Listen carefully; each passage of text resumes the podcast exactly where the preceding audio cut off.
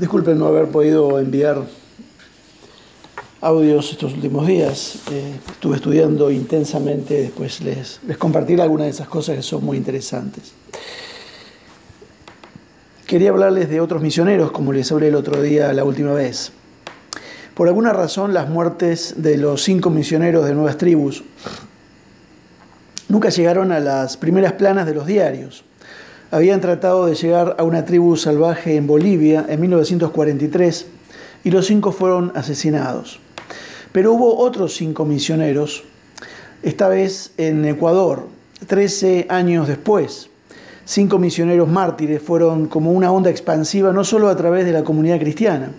La revista Life publicó un artículo de 10 páginas de las vidas de estos hermanos y Dios utilizó sus vidas para avivar a la iglesia a enviar cientos, sino miles de misioneros en los años que siguieron.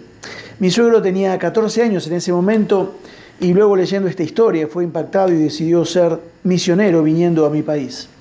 Llegó junto a su esposa y tres hijos 19 años después de este suceso en las selvas del Ecuador en 1956. Sus nombres eran Roger Juderian, mi suegra tiene una foto cuando este misionero visitó su iglesia, Peter Fleming, Ed McCulley, Nate Saint y Jim Elliot, este último el más conocido de los cinco. Más conocido porque su historia se hizo conocida por su esposa, Elizabeth, fallecida en junio del año 2015, quien escribiera dos libros y tuviera un exitoso programa de radio, Portal al Gozo. Elizabeth, junto a la hermana mayor de Nate Saint, Raquel, fueron a vivir a la tribu Auca luego de la tragedia.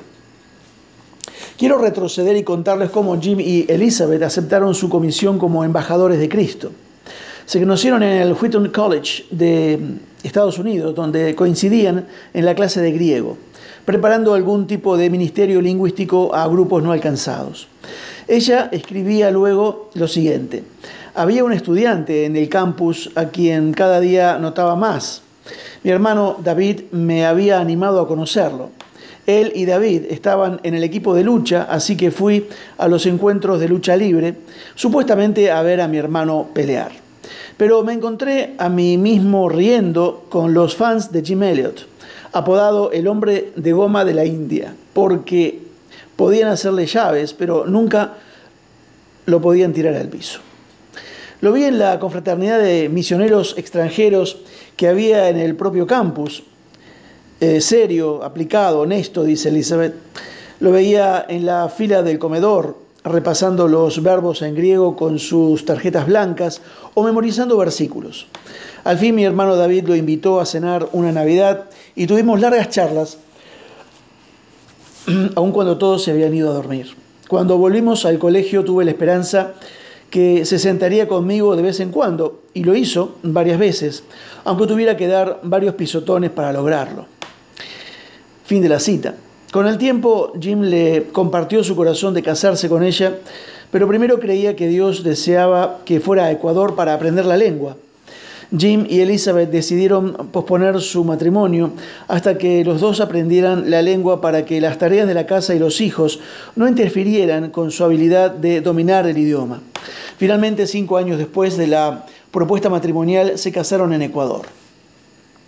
No mucho después, Jim y sus cuatro colegas misioneros comenzaron a tener contactos con los Aucas. Esta tribu primitiva y brutal se jactaba de a cuántos hombres había lanceado.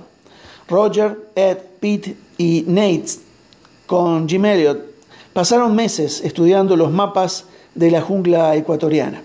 Estaban al tanto de un intento previo de alcanzar a una tribu en Bolivia. Trece años antes había terminado con la vida de esos misioneros. Un autor nos recuerda que ellos sabían lo que estaban arriesgando. Su sueño no era un capricho, estaban dispuestos a arriesgar sus vidas porque creían firmemente en su llamamiento. Comenzaron a volar sobre la aldea arrojando regalos. Usaron un altoparlante que adosaron encima del aeroplano y propalaban sus voces. Somos sus amigos, somos sus amigos. Encontraron un banco de arena sobre el río y aterrizaron.